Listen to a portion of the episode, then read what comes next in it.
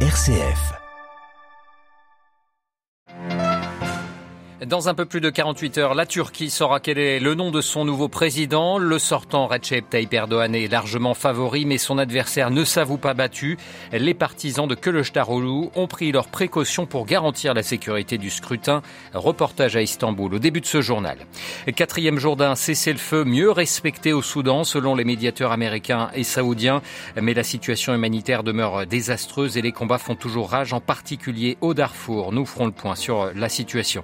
Dans ce journal également, le président serbe Alexandre Vucic qui appelle euh, ce soir à une manifestation monstre à Belgrade, une démonstration de force pour faire concurrence à la révolte citoyenne qui a déchiré le pays ces dernières semaines.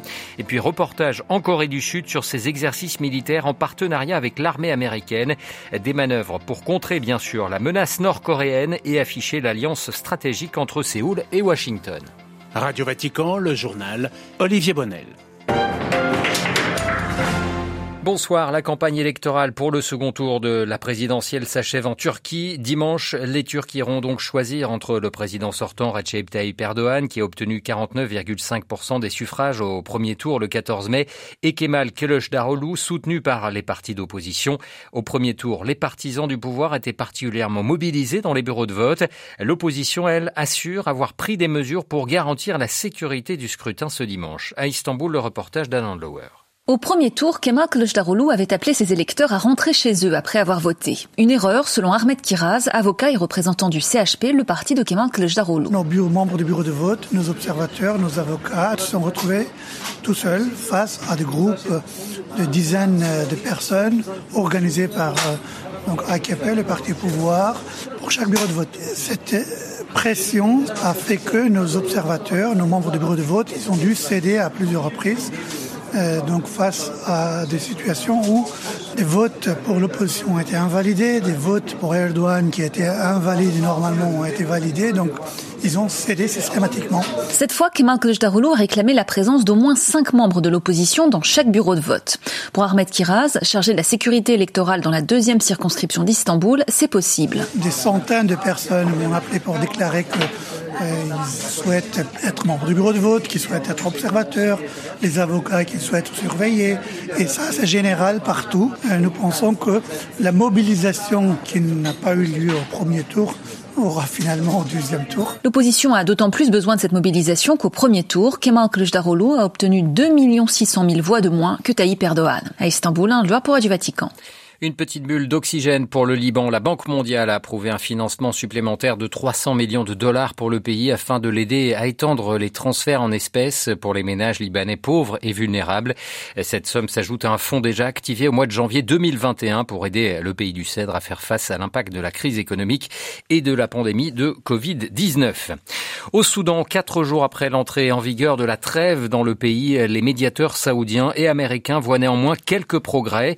La situation humanitaire reste cependant très compliquée dans certaines régions, comme le Darfour à l'ouest du pays, Adélaïde Patrignani. Oui, Olivier, par exemple, à Al-Facher, chef-lieu du Darfour Nord, des combats avec tout type d'armes se poursuivent. L'accord de cessez-le-feu doit durer jusqu'à lundi. Il prévoit un mécanisme de surveillance et Washington a promis des sanctions. Mais jusqu'ici, aucune annonce n'a été faite. Pour la population, la descente aux enfers continue. Plus de la moitié des Soudanais ont désormais besoin d'aide humanitaire pour survivre, selon l'ONU. Des quartiers entiers de Khartoum restent privés d'eau, d'électricité et de réseaux de communication. Les hôpitaux de la capitale et ceux du Darfour sont presque tous hors d'usage. Aucun couloir humanitaire n'a pu être sécurisé, avec des conséquences pour les civils qui veulent fuir et pour les ONG.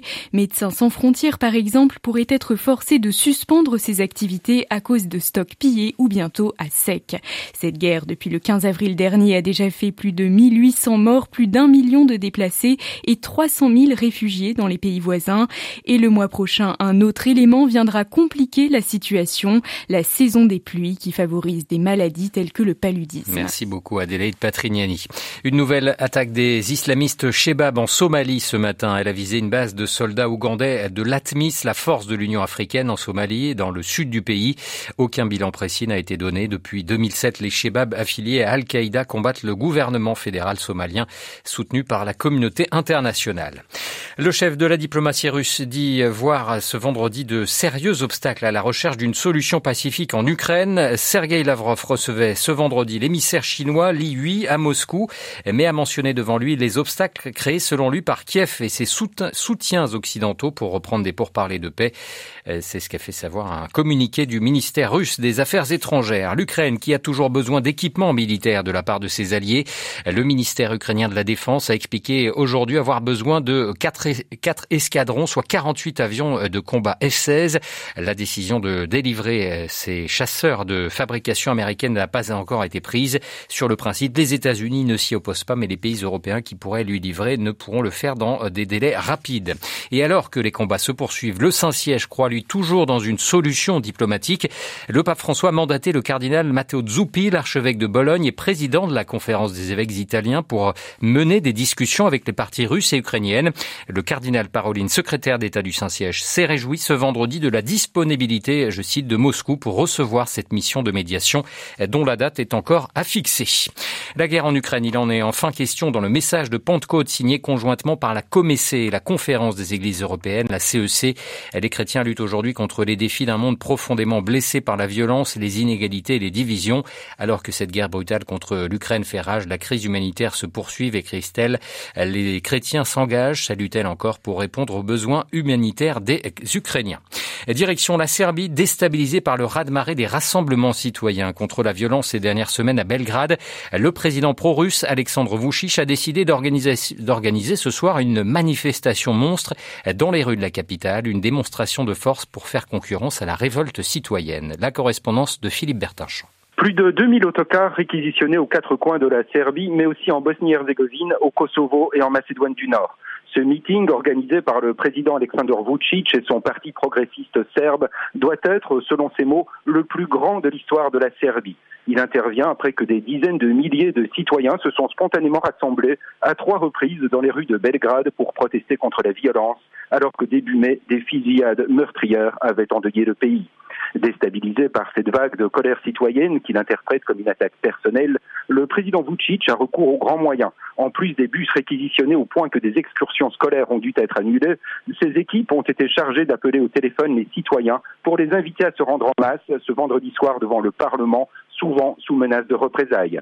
Déjà, l'opposition dénonce une manifestation Potemkin à des fins de propagande. Mais elle ne baisse pas les bras. Demain soir, ce sera à son tour de battre le pavé, une fois de plus, dans les rues de la capitale. À Belgrade, Philippe Bertinchamp pour Radio Vatican. La Chine déroule le tapis rouge au président congolais Félix Tshisekedi. Il s'agit de la première visite d'État à Pékin du président de la RDC. Kinshasa est un important exportateur de cuivre, d'uranium ou encore de cobalt, un matériau essentiel à la fabrication des batteries. Les deux pays espèrent la signature prochaine d'un accord cadre visant à encadrer les investissements privés chinois en RDC. Direction la Corée du Sud, où les deux armées, l'armée sud-coréenne et américaine, ont donné le coup d'envoi des plus larges exercices en tir réel de leur histoire conjointe après six années d'interruption. Notre correspondant en Corée du Sud, Jean Labruyère, s'est rendu à ces exercices. Reportage. Quelques centaines de spectateurs, visières aux couleurs de la Corée du Sud sur la tête et rock américain dans les oreilles, étaient invités à observer la puissance de feu des deux armées. Hélicoptères, avions de chasse, véhicules blindés étaient exposés aux visiteurs avant de pouvoir les voir en action. Après une courte vidéo simulant une attaque ennemie avec des images de Kim Jong-un et de ses missiles prêts à s'abattre sur la péninsule, la contre-offensive a été lancée. Je déclare ouverte l'édition 2023 des exercices de tir massif conjoints. Durant une heure et demie, une pluie d'explosions s'est abattue sur la vallée située à seulement 25 km de la frontière. D'abord les bombardements aériens, puis les tirs de tanks dont certains étaient placés à quelques dizaines de mètres du public qui pouvait ressentir toute la puissance des détonations. Ces exercices dits d'annihilation ont mobilisé 2500 soldats des deux armées et plus de 600 équipements militaires. Le capitaine de l'armée américaine, Anthony Lopez, commandait une batterie d'artillerie. Je pense que cela envoie un message au monde entier sur la force de notre alliance et ce genre d'exercice de préparation renforce la crédibilité de l'alliance. Un exercice de communication géant avec un message destiné à la Corée du Nord. Des drones lumineux ont inscrit atteindre la paix par la force en coréen dans le ciel. Un slogan qui pourrait aussi correspondre à la stratégie nord-coréenne de ces dernières années. À Séoul, Jean Labruyère pour Radio Vatican. Voilà, avant de refermer ce journal, un mot pour vous dire que le pape François a dû annuler toutes ses audiences prévues ce vendredi en raison d'un état fiévreux. Nous vous tiendrons évidemment au courant de l'état de santé du Saint-Père dans nos prochaines éditions. C'est la fin de ce journal. Merci pour votre fidélité. Excellente soirée et très bon week-end.